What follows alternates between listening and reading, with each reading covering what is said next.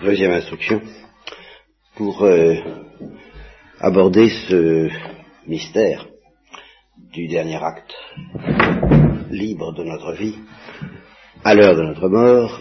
Il y a un certain nombre de préalables que j'ai passé ma vie de prêcheur à rappeler et que je ne vais pas défendre longtemps, mais euh, pour mémoire tout de même.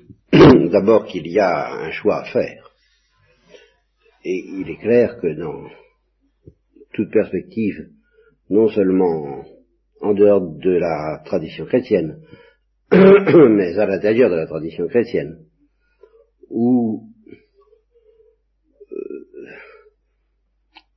euh, ce choix serait tellement dépassé par euh, l'initiative et la toute-puissance de Dieu, supposée bienveillante, et elle l'est toujours, bien sûr, mais en telle sorte que pratiquement euh, le risque d'un mauvais choix n'est pas réel, n'est pas sérieux, n'est pas redoutable, bon, tout ce que je vous dis perd toute espèce de signification, mais du même coup, euh, tous les magnifiques exemples que nous citerons de confiance folle dans l'amour miséricordieux au dernier instant, ça, ça ne signifie plus grand-chose si on atténue la réalité de ce danger que nous courons de choisir mal. C'est un premier point. Je tellement euh, radoté là-dessus que vous me pardonnerez sûrement de ne pas faire une fois de plus ce matin. Euh, c'est difficile de vivre avec cette idée-là, parce que pour, pour, toutes sortes de raisons, je reconnais que c'est difficile. Euh, ça fait peser sur notre vie une certaine anxiété, euh, on ne peut pas le nier. Et justement, ce que la prédication chrétienne nous invite à faire, c'est à dépasser cette anxiété par une confiance authentique, c'est-à-dire une confiance qui euh, repose euh, sur un dialogue avec Dieu, sur une supplication, sur un, élan d'amour de notre part répondant à un élan d'amour de la sienne qui nous a aimé le premier, et non pas à coup de ce que j'appellerais à coup de rassurance, n'est-ce pas? Il ne s'agit pas d'avoir confiance, ce n'est pas se rassurer, je l'ai dit maintes et maintes fois, mais je reconnais que psychologiquement, il est beaucoup plus fatigant d'avoir confiance que de se rassurer.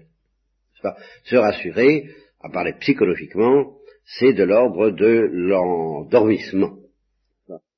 Avoir confiance, c'est au contraire accepter dans son intégralité tous les motifs qu'on peut avoir d'être anxieux, et dépasser cette anxiété sur la base de je ne peux pas croire que Dieu m'abandonne, je connais à fond plus d'un cœur de mère, je sais que l'amour de Dieu pour nous est plus maternel. Mais alors ça, vous comprenez, c'est de la vie, c'est de l'intensité, c'est tendu, si je peux dire, mais c'est tendu au bon sens du mot. C'est une tension de l'amour, n'est-ce pas, qui à, tous les motifs de désespérance qui peuvent être opposés, euh, résiste en se cramponnant euh, par un acte qui est magnifique, effectivement, de, de, de, se, jeter dans, dans, les bras de la miséricorde avec la certitude d'être accueilli. Ça, c'est tout à fait positif. Mais euh, justement, c'est pas la peine qu'on fasse tellement de psychologie au XXe siècle pour être incapable de distinguer entre cette attitude active, intense, aimante, euh, violente et chantante, et puis euh, le haut vous comprenez, qui, euh, euh, par lequel on essaie de se dire, oh, c'est pas si grave que ça. C'est peut-être pas si grave que ça, mais en tous les cas, psychologiquement, l'attitude par laquelle on dit c'est pas si grave que ça, c'est tout autre chose que l'attitude par laquelle on dit envers et contre tout, j'ai confiance. Je vous ai souvent cité l'exemple de quelqu'un qui est dans un péril extrêmement grave et objectif, euh, qui, qui, qui, dévale une pente à ski, par exemple, au bout de laquelle il y a un gouffre, supposons. J'ai connu un, un garçon à qui c'est arrivé et qui, qui s'est récupéré, comme on dit, euh, à la dernière seconde. Bon, ben, ses parents l'ont vu dégringoler la pente. Bon bah ils se sont pas dit c'est pas si grave que ça, vous voyez. Euh, et cependant ils ont peut-être fait un acte de confiance, euh, je n'en sais rien. En tout cas, s'il s'en est, est sorti. Euh, si on a confiance dans des conditions comme celle-là, ou si on a confiance à la veille d'une opération grave, ou si on a confiance à la veille d'une guerre, ou à la veille d'un combat, ou à la veille de tout ce qu'on voudra, eh bien c'est pas en se disant c'est pas si grave que ça. C'est en remettant sa main, sa, sa vie dans les mains de Dieu, c'est autre chose. Enfin, est-ce que c'est difficile à comprendre? Bien. Alors je suppose que vous m'accordez tout ça. Je suppose aussi que vous ne me euh, chipotez pas sur une question qui a tourmenté l'Église depuis 2000 ans et que je n'ai pas du tout envie d'aborder avec vous, ni de résoudre encore bien moins, puisque l'Église ne l'a pas résolu, c'est pas moi qui vais la résoudre. C'est un mystère sur lequel j'ai également beaucoup parlé. Euh, il faut regarder en face le mystère de la liberté. Dans le cas des anges, ceux qui ont choisi le bien, ceux qui ont fait le bon choix, comme on dit aujourd'hui, n'étaient pas meilleurs que les autres. Et pour dire la vérité, euh, tout au moins dans la tradition chrétienne, celui qui a fait le mauvais choix était au contraire meilleur que les autres. Ceci ferme dans la tradition chrétienne. Lucifer, c'est celui qui porte la lumière, c'est Christophore, c'est Christophe, n'est-ce pas? C'est le porteur de lumière, et c'est celui-là qui était le meilleur de tous, et c'est celui-là qui a, fait le mauvais choix. Pourquoi? Bah Parce qu'il était libre, on ne peut pas en dire beaucoup plus, sauf qu'il faut maintenir en face, alors là, arrive le mystère, la toute-puissance de Dieu, qui, lorsqu'elle décide de conduire infailliblement l'Immaculée Conception vers les bons choix, inlassablement et incessamment, ne, euh, ne peut pas être, euh, ne, peut pas le faire en vain. Alors comment est-ce que ça s'arrange? Eh bien, l'Église ne sait pas, pas plus qu'elle ne sait, et c'est la seule chose que j'ai pu faire tout au long de ma vie de théologien, c'est de dire que ce mystère de la liberté en face de la toute-puissance de Dieu euh, se résout dans un mystère plus profond encore, qui est le mystère de notre existence en face de l'existence de Dieu. Euh, moi, ça ne me gêne pas du tout, et de moins en moins, d'affirmer que Dieu existe. Euh, ça me paraît de plus en plus évident, euh, à l'aide de ce petit truc qui s'appelle l'émerveillement. on ne peut pas, peut pas douter que Dieu existe. Par contre, par contre, à l'aide de cette misère qui s'appelle l'imagination, on peut arriver à douter que nous existons nous. Ce, monde paraît assez illusoire, comme les hindous le proclament d'ailleurs. Et alors, euh, philosophiquement parlant, c'est bien plus difficile d'admettre l'existence de la créature que l'existence de Dieu. Moi, ça, je reconnais que alors là, pour moi, c'est scandaleux intellectuellement. Euh, c'est-à-dire, je me rends compte que quiconque veut me pousser dans mes retranchements et me demander comment ça se fait que la créature existe, je peux m'acculer à des contradictions apparentes aussi insolubles que celles qui consistent à dire que Dieu est tout-puissant alors que nous sommes libres. C'est le même genre de d'impasse. Bon, comme la première, je suis bien obligé de l'admettre, et qu'elle est encore plus profonde que la seconde, si j'admets la première, à savoir que bah, j'existe quand même, et j'ai une certaine consistance en face de Dieu, bien je suis obligé par honnêteté d'accepter le mystère incompréhensible de la seconde, j'existe, euh, et, je suis libre. et je suis libre. Euh, et c'est parce que je suis libre qu'il y a un problème, qu'il y a le problème du, choix en général et du dernier choix en particulier. Alors vous m'accordez tout ça. Moyennant quoi, alors nous pouvons aborder ce mystère de la vie humaine et de ce dernier acte, avec ses difficultés particulières qui, elles, sont beaucoup moins redoutables au point de vue intellectuel, mais qui existe quand même et que nous devons essayer de scruter un peu. Vous risquez d'avoir, je risque d'avoir, nous risquons tous d'avoir l'impression que ce dernier acte libre n'est pas nécessairement le plus profond. Voilà. Et alors là, c'est une illusion dont je voudrais vous guérir. Parce que, en effet, il serait gênant, et il est très gênant de dire que toute notre vie, parce que ça c'est une c'est un acte de foi de l'Église catholique qui est extrêmement ferme, notre destinée éternelle dépend de notre dernier acte. Ça, il n'y a aucun doute là-dessus. Vraiment notre dernier acte libre, notre dernier choix, dans la mesure où il y a des choix. Bien. uniquement en un sens de ce dernier choix. La première euh, révélation précise de ce point se trouve dans un texte d'Ézéchiel.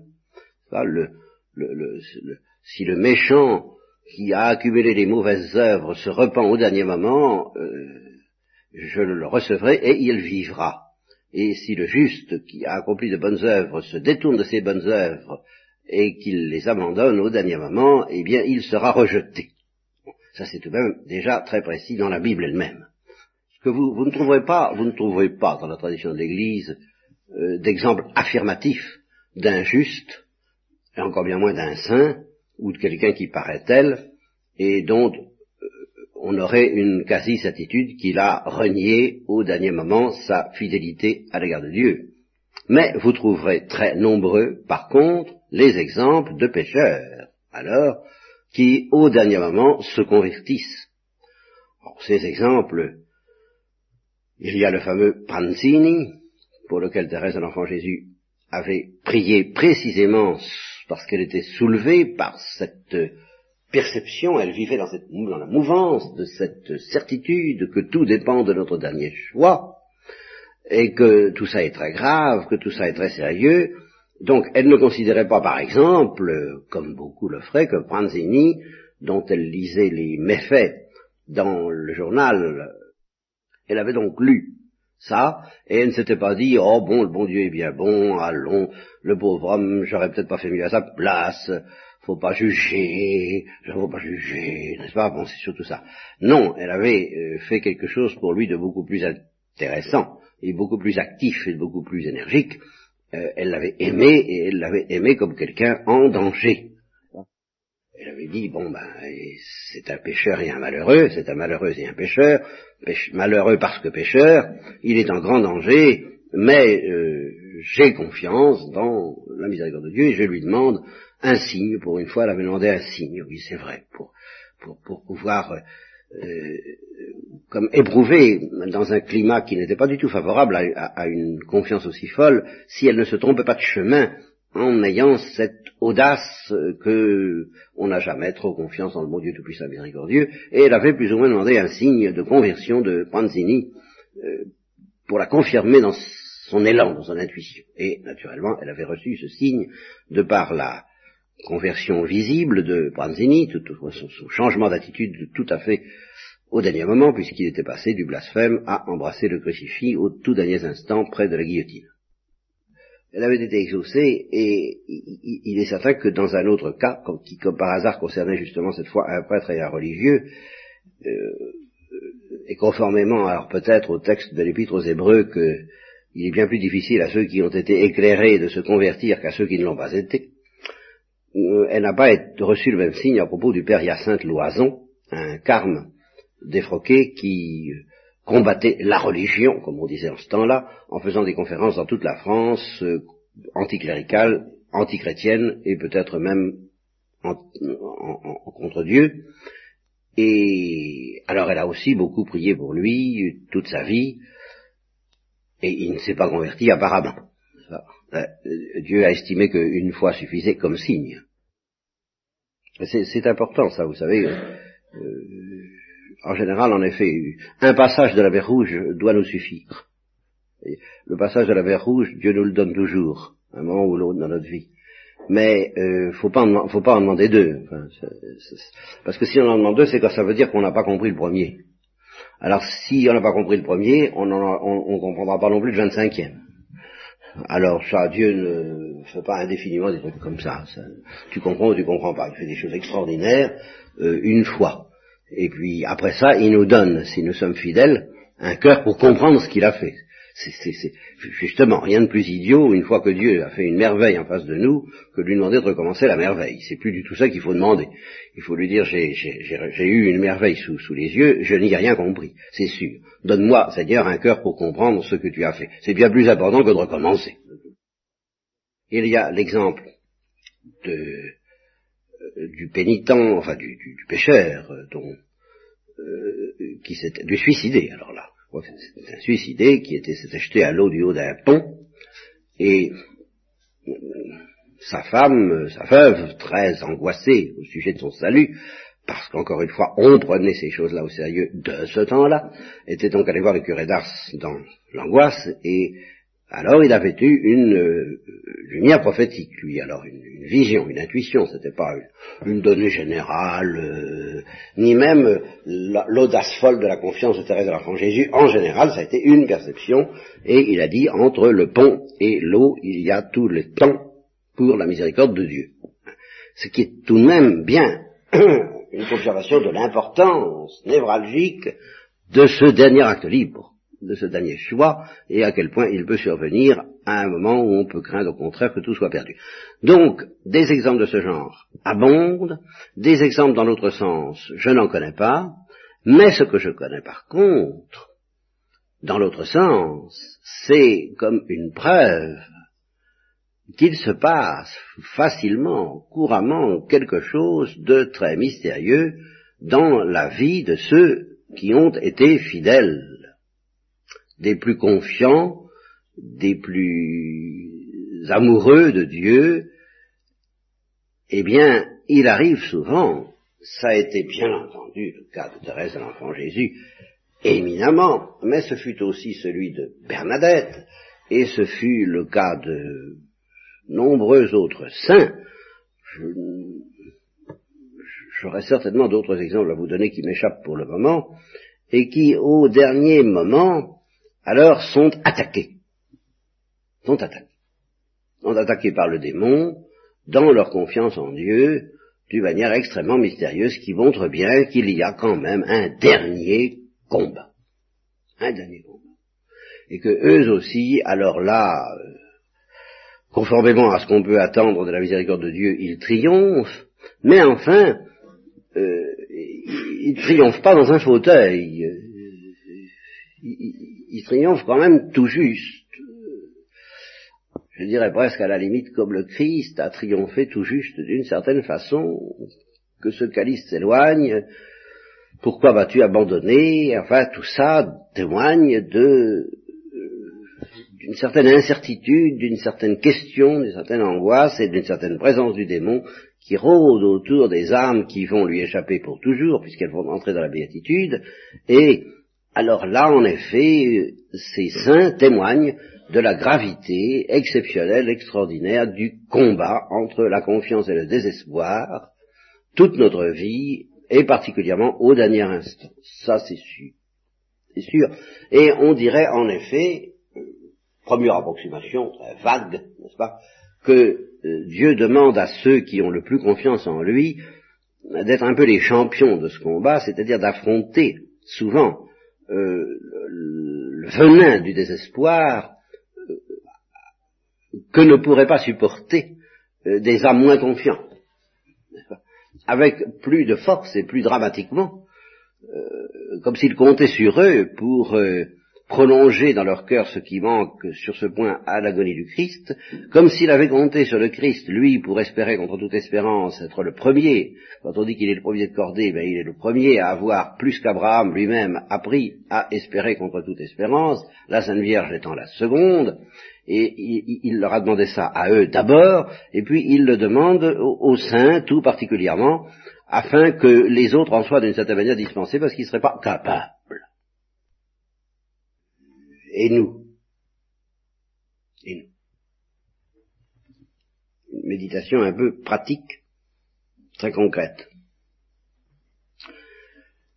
Si d'aventure il vous arrive d'aimer Dieu, c'est jamais, ça pourrait se produire. Alors là,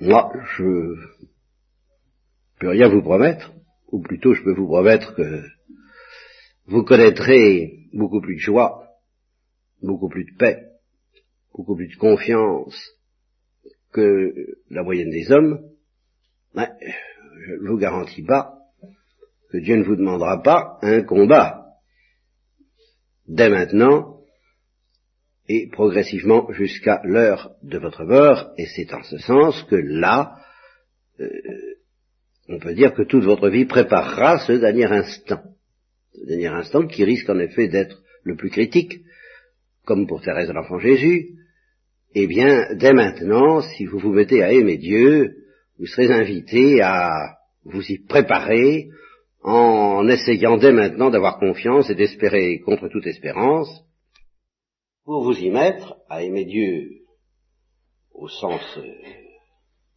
vrai et fou du mot, il faut espérer contre toute espérance, parce que apparemment, si vous examinez votre vie, vos efforts passés, vos réussites et vos échecs dans ce domaine, il n'y a point d'apparence que vous aimiez jamais Dieu, ce qui s'appelle aimer Dieu. Il n'y a pas beaucoup d'espérance. Voilà. Ni vous, ni moi. Eh bien, qu'est-ce qui nous empêche?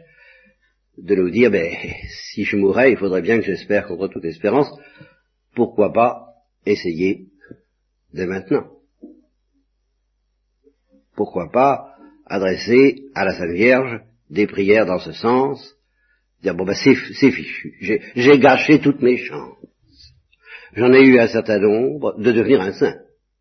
Oh, je ne dis pas d'être sauvé. Vous comprenez si vous vous contentez d'être sauvé. Alors ça, c'est justement là le combat que j'ai essayé de mener en tant que prédicateur et euh, en tant que chrétien très mal, c'est de dire justement, nous ne devons pas nous contenter d'être sauvés, nous devons espérer devenir des saints. Bon, eh bien, si nous espérons devenir des saints, actuellement, cela ne peut être que contre toute espérance. Alors qu'est-ce qui est le plus difficile? Pour un pécheur endurci, d'espérer le salut, ou pour des tièdes comme nous, d'espérer devenir des saints Disons que dans les deux cas, c'est un peu le même genre d'impossibilité. En tout cas, euh, sachez bien que si vous capitulez, voilà, si vous capitulez devant cette difficulté d'espérer actuellement contre toute espérance devenir un saint, il n'y a pas de raison pour qu'un pécheur au dernier moment ne capitule pas devant l'espoir d'être sauvé. Et alors à ce moment-là, intervient la parole de la Sainte Vierge, je ne sais pas si c'est à Bernadette ou à Lucie Fatima, disant il y a des âmes qui se perdent parce qu'on ne prie pas suffisamment pour elles. Bon, euh, c'est encore très mystérieux, mais euh, j'ai envie d'appliquer cela à vous, à moi, si nous ne sommes pas fichus d'espérer contre toute espérance devenir des saints alors que nous avons tout bousillé d'une certaine façon, ou tout laissé perdre, comment pouvons-nous espérer que de grands pécheurs, hein, des, endurcis et des, maléfiques et des démoniaques, et nous en connaissons au niveau politique et au niveau privé, euh, de quel droit espérerions-nous tranquillement qu'ils seront sauvés? Euh, c'est scandaleux, c'est que nous, nous, quittons la scène pour nous mettre dans les fauteuils, alors là dans les fauteuils on espère tout ce qu'on veut, comme je vous l'ai dit hier, ça y a pas de problème, c'est pas difficile, mais à ce moment-là on peut espérer aussi devenir des saints en quittant la scène, oh ben pourquoi pas, Dieu peut faire ça, hein, je, je, je, me rappelle un prêtre qui m'avait dit, cette chose qui m'avait complètement soufflé, j'avoue, et maintenant je serais enclin à moins critiquer sa parole, il me dit, oh, moi je ne peux plus espérer éviter le purgatoire, je ne peux plus espérer devenir un saint, à moins de subir le martyr. Parce que, alors là, oui, les martyrs évitent le purgatoire. Moi, je me sentais bien incapable, comme toujours. Maintenant, c'est toujours pareil, ça n'a pas bougé de, subir le martyr. Par conséquent, j'aurais mieux aimé espérer devenir un saint par un autre moyen, mais lui, il avait perdu tout espoir de devenir un saint par un autre moyen. Alors, en un sens, je comprends mieux aujourd'hui. Je, je comprends mieux aujourd'hui. Parce que, justement, dans le cas du martyr, avec la foi qui était la sienne et qui est très belle, on se dit c'est Dieu qui fait tout. C'est très beau et il y a du vrai. On est un petit, il se mettait quand même un petit peu dans le fauteuil d'orchestre. Il suis plus pour rien. Ce que tout de même Thérèse a dit, n'est-ce pas J'ai expérimenté, j'ai compris que les martyrs ne faisaient rien. Puis il y a la fameuse parole de Sainte Félicité ou Perpétue, je ne sais jamais laquelle, n'est-ce pas, qui a accouché la veille de son supplice de chrétienne, de son martyr, et qui, dans les douleurs de l'enfantement, ne faisait pas brillante figure, et, à qui le, geôlier disait, ben, qu'est-ce que ce sera quand tu seras dans les tourments de ton supplice? Et qui répondait, ben, en ce moment je souffre pour mon compte, euh, demain je souffrirai pour Jésus-Christ et par lui, et c'est lui qui se chargera de tout. Euh, de sorte que je suis beaucoup plus lamentable maintenant pour un simple accouchement que je ne le serai pour mon martyr. Euh, vrai ou pas, historique ou pas, cette histoire témoigne de, la foi de l'Église. Incontestablement, on peut être tenté de se dire, ben, j'aime encore mieux souffrir davantage, mais dans les conditions où Dieu fait tout, hein, qu'une petite euh, broutille, quelques bêtises, comme disait le défunt Fernand n'est-ce pas dans lesquelles il faut que je fasse quelque chose. Seulement, c'est, en fin de compte, une démission aussi ça. Une démission qui s'appuie sur de grandes vérités théologiques, mais c'est une démission qui fait de la peine à Dieu. Parce que c'est comme si Dieu disait, bon, quand je ferai tout, alors ça va, tu, tu, hein, bon. Mais quand il s'agit de faire quelque chose, alors une goutte de quelque chose ne me le donne pas. Ce n'était pas du tout ce que disait Sainte Félicité et Perpétue. Elle disait simplement, euh, elle offrait de tout son cœur les souffrances de l'enfantement, euh, elle, y allait très, très généreusement, mais c'était un peu lamentablement, comme je vous l'ai dit souvent, porter sa croix lamentablement, ben, elle offrait de porter sa croix lamentablement, mais en toute générosité. Mais c'était lamentable. Bien, nous, nous sommes tentés de dire, bon, bah, euh, dans la mesure où j'ai le choix, dans la mesure où je peux poser des actes libres, que Dieu ne s'étonne pas, que je ne les pose pas comme il faut. Voilà. Alors ça, c'est un endurcissement. Non pas le fait d'être faible, mais le fait d'en prendre son parti et de dire, bon, quand il voudra que je fasse des prouesses, il m'enlèvera ma liberté. Hein? Voilà. C'est une utilisation endurcie de grandes vérités théologiques. C'est vrai que euh, on ne peut pas espérer de faire de grandes choses si Dieu ne nous enlève pas notre liberté, s'il n'a fait pas tout en nous et pour nous et à notre place, mais justement, et là, nous retombons dans la doctrine de l'enfant Jésus, les petites choses à portée humaine que nous faisons là où Dieu soutient notre liberté sans l'enlever, et où alors là nous avons à euh, vraiment poser l'acte euh, en, toute euh, difficulté, en toute possibilité, mais en toute difficulté, eh bien ces actes-là sont infiniment plus précieux, en fin de compte, pour Dieu que le martyr, dans lequel, en effet, euh, nous ne pouvons pas, au fond, nous ne pouvons pas offrir au martyr la même collaboration que euh, nous offrons dans ces petits actes. C'est beaucoup plus. Le, martyr est déjà un peu de l'ordre de la récompense et les petits actes de l'ordre du mérite. Ah du mérite. Et là, je vais transposer euh, ce que je vous dis là au niveau du dernier acte libre, du dernier acte de confiance, à supposer que ce dernier acte de confiance euh, suppose un combat difficile euh, contre le démon, de quelque manière que ce soit, le martyr n'est qu'une manifestation visible et presque grossière du combat intérieur d'une Thérèse de l'Enfant Jésus, et du combat contre le désespoir d'une Bernadette et d'autres encore qui au dernier moment ont, été tentés contre le désespoir, eh bien, dans ce combat, ils ont été soutenus par Dieu parce que c'était le dernier combat, et en un sens, on peut dire d'eux, de ces espèces de martyrs de l'espérance du dernier instant, que c'est Dieu qui faisait tout là aussi. De sorte que, euh, et, alors là, nous en, arrivons à, à retourner les choses, presque euh, on, peut dire, bah oui, si Dieu leur a donné de poser un, tel acte libre à la fin, aussi méritoire, aussi euh, fidèle prolongation du mystère du Christ, c'est parce que plus pauvrement, plus petitement, au cours de leur vie, ils se sont préparés à ce don magnifique, à cette couronne d'épines qui est en même temps une couronne de gloire, parce que dans les petits actes où ils étaient tentés de découragement, et où ils avaient quand même, alors là, une certaine marge de manœuvre qu'ils n'avaient plus dans le grand combat de la fin, eh bien, ils se sont servis de cette marge de manœuvre avec fidélité. Ah, ce mot de fidélité. Ils ont profité de ce qu'ils étaient libres, du temps où il y avait quelque chose à donner, pour le donner. Ils n'ont pas attendu que Dieu fasse tout, pour faire quelque chose.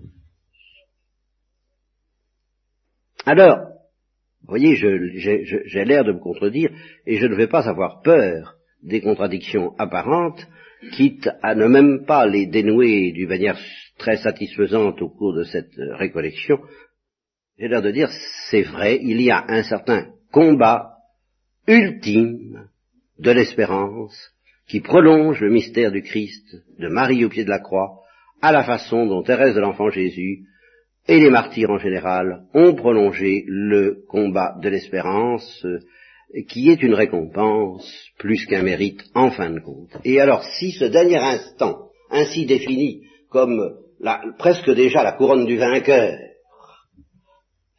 le, combat dans lequel Dieu fait tout, euh, bien qu'il y ait encore du mérite, euh, mais si ce combat est, mérité par les, petits combats beaucoup plus banals de la vie quotidienne au, cours desquels nous sommes tentés de désespoir et de découragement, et, si c'est là que se joue notre vie, vous voyez, je, je, contredis ce que je viens de dire, vous voyez, à ce moment-là, notre vie se joue pas au dernier instant, elle se joue maintenant. Et là, je vais, à une exception près, oh, il y a une exception, elle, est sensationnelle, je me prépare, je vous la prépare pour la bonne bouche. Donc normalement, par rapport, voyez, à la sainteté, eh bien, effectivement, euh, c'est pas le dernier instant qui compte. Voilà ce que j'ai envie de dire le, dernier instant se prépare par toute une vie, comme on dit. Et donc c'est maintenant que vous jouez déjà ce dernier instant.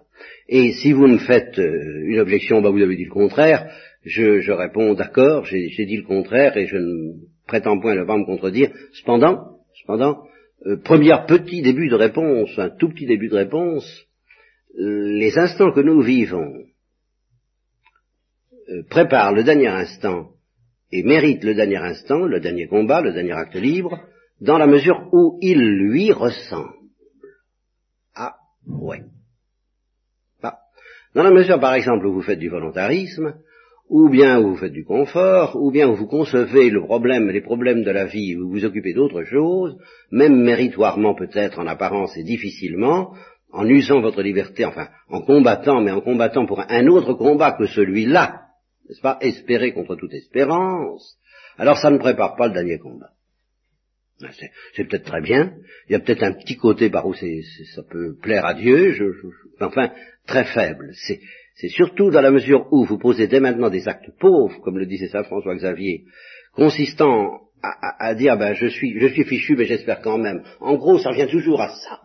Mais j'espère quand même pas dans mon fauteuil, en disant je ne peux plus agir sur ma vie, je, suis dans mon fauteuil, je j'espère que Dieu va faire quelque chose, un peu comme euh, Luther pensait, je suis un pécheur, euh, ça ne changera pas, ça ne changera pas, il n'est pas question que je cesse d'être un pécheur, mais enfin j'espère que Dieu me sauvera quand même, alors Dieu fera tout, j'espère que Dieu fera tout. Non, j'espère que Dieu me fera faire. Et je lui demande de me faire faire. Et ici intervient la fameuse comparaison, la fameuse, fameuse dans mon esprit, la planche à voile.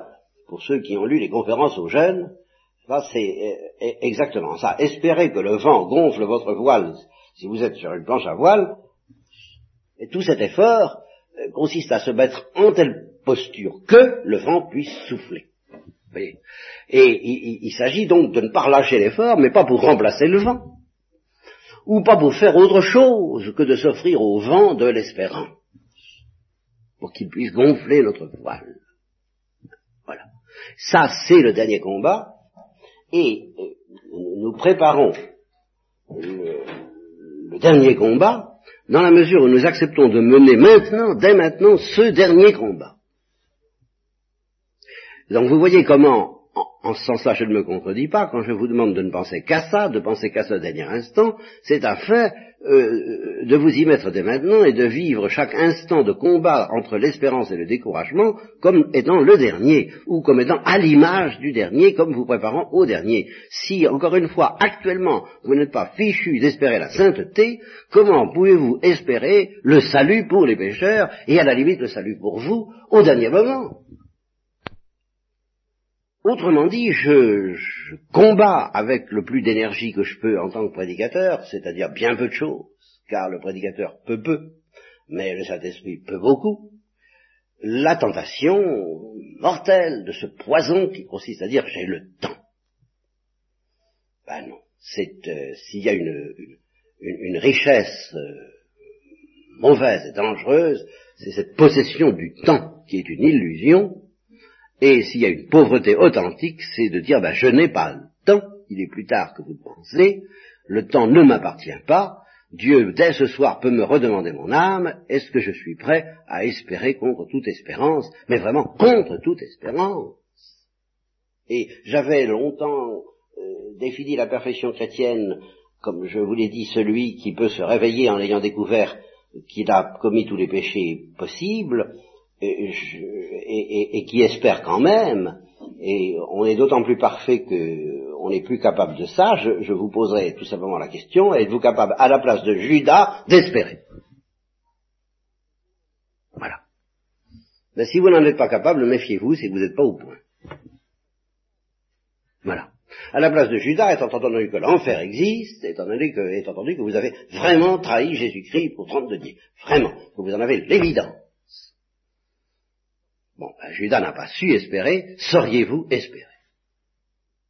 Êtes-vous de ceux sur qui Dieu peut compter comme ayant assez de confiance dans son amour miséricordieux pour aller, comme dit Thérèse l'enfant Jésus, vous jeter dans son cœur le cœur brisé de repentir pour qu'il vous sauve? Est-ce que, justement, vous vous sentez capable de dire ce que je disais de la Sainte Vierge, qui disait, ah, si j'étais à la place de Judas, moi, j'aurais su. Et voilà. Justement, la Sainte Vierge ayant envie d'être à la place de Judas, parce que elle, sait ce que disait le bienheureux Claude de la Colombière, à cette pénitente qui, lui avouait des péchés épouvantables et, qui désespérait, et, qui lui disait, je ne sais pas ce que vous me racontez avec vos péchés épouvantables, tout ça est, horrible, tout ça est infiniment moins horrible que le désespoir dont vous faites preuve en ce moment. Eh bien, euh, il aurait dit la même chose à Judas. Vous vous racontez d'avoir trahi Jésus-Christ, tout ça est infiniment moins horrible que le désespoir où vous êtes en ce moment, où, à cause de cela, vous êtes tenté d'aller vous pendre, comme il est tout de même dit dans l'Évangile. Hein. Eh bien, euh, là, euh, là est le vrai combat. Et il se prépare dès maintenant. Et alors, face à cela, alors je voudrais méditer, car ça c'est vraiment la plus grande difficulté au point de vue théologique que vous pourriez vous poser, mais alors comment ça se fait qu'il y en a, il y en a euh, qui n'ont pas du tout passé leur vie à préparer cet acte d'espérance folle, de confiance folle, et puis qui, au dernier moment, ben, ont eu la grâce d'espérer contre toute espérance et d'être sauvés. Et euh, là, je voudrais combattre une autre image, une autre imagerie dangereuse dans votre esprit, euh, celle qui consiste à se représenter plus ou moins consciemment ce dernier acte du dernier moment par lequel on est sauvé comme relativement facile, inoffensif et banal. Enfin, l'image du brave homme qu'a vécu en péchant, consciencieusement pécheur, si j'ose dire, euh, comme tout le monde, afin de ne pas se distinguer du commun des mortels. Et alors le pauvre homme à moitié conscient, euh, euh, souvent sous la pression de sa femme, qui dit ah, est-ce que je peux demander à monsieur le curé de venir? Euh, Bon oui, oui, bon, on laisse le venir. Ah, il s'est confessé, il a reçu le dernier sacrement, tout va bien, voilà, le dernier acte libre. Vous voyez, un petit peu comme... Alors, on, se le représente comme un acte vaguement infrahumain, Et alors ça sauve. Ça sauve, il a reçu les sacrements, alors ça va, c'est dans la poche, les bottes sont graissées, comme disent euh, les Lorrains, effectivement, dans les contes de, dans les contes de Frimbois, j'ai trouvé ça, n'est-ce pas, le curé vient graisser les bottes au mourant, et ça va bien comme ça. Alors, je voudrais vous, vous arracher à cette imagerie, parce que je, je ne sais pas ce qui se passe au, à travers les sacrements que et, la, lucidité plus ou moins grande d'un mourant, d'un agonisant, euh, nous n'en savons rien, mais je sais qu'un acte libre digne de ce nom, alors là, là c'est là où je, je, commence autre chose, c'est pour ça que nous ne finirons certainement pas ce matin. Je voudrais vous donner une idée un peu plus sérieuse d'une notion qui nous joue des tours et qui est la notion de lucidité. J'entends la lucidité nécessaire pour qu'il y ait un acte libre. Nous nous faisons une idée fausse de la lucidité. Nous confondons la lucidité, comme, je reprends la distinction de Dostoïevski sur l'intelligence principale et l'intelligence secondaire, que je vous ai souvent utilisée, que j'ai souvent utilisée pour vous parler.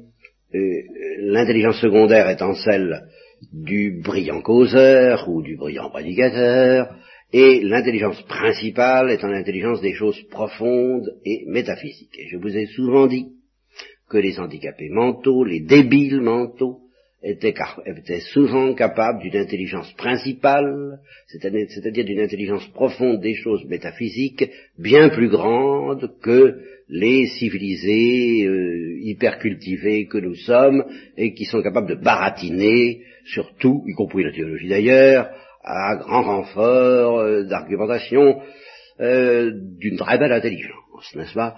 Alors, euh, je vous ai dit, attention, l'intelligence qui compte, finalement, c'est celle des débiles mentaux. C'est celle des enfants, c'est celle des vieillards.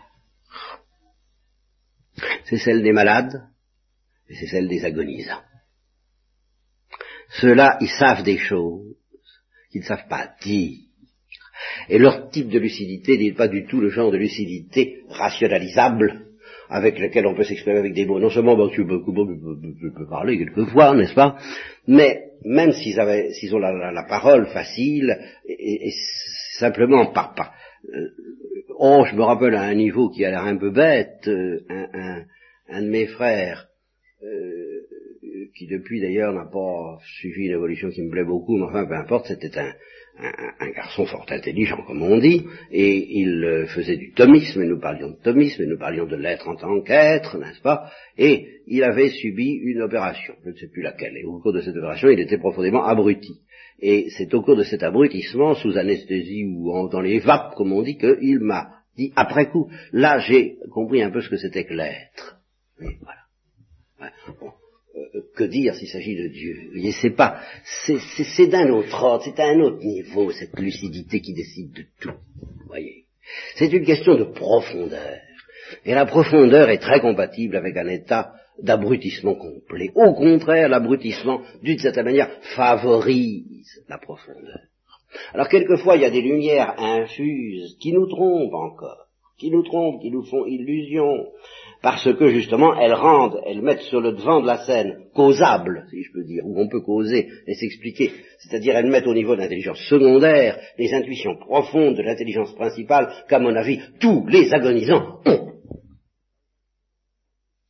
Alors il s'agissait d'une femme que veillait un opère, le père Laval, pour ne pas le nommer, qui s'est fait connaître récemment par un livre, et qui fut mon frère de noviciat, et qui, étant déjà prêtre au noviciat, il est entré prêtre chez les dominicains, déjà prêtre, et alors on l'avait appelé au chevet d'une malade, euh, et elle a été très agitée, très euh, et dans une sorte de délire ou de une sorte de délire, enfin le, contact ne se faisait pas, et elle s'est beaucoup agitée à la présence du prêtre, à l'arrivée du prêtre, et le lendemain matin, elle a retrouvé une certaine lucidité et lui a dit j'ai fait un rêve, mais c'est pas un rêve, c'est quelque chose de, c'est affreux, je ne peux pas vous expliquer ce qui m'est arrivé, j'étais, euh, j'étais en présence de Dieu, il fallait choisir et je choisissais contre Dieu.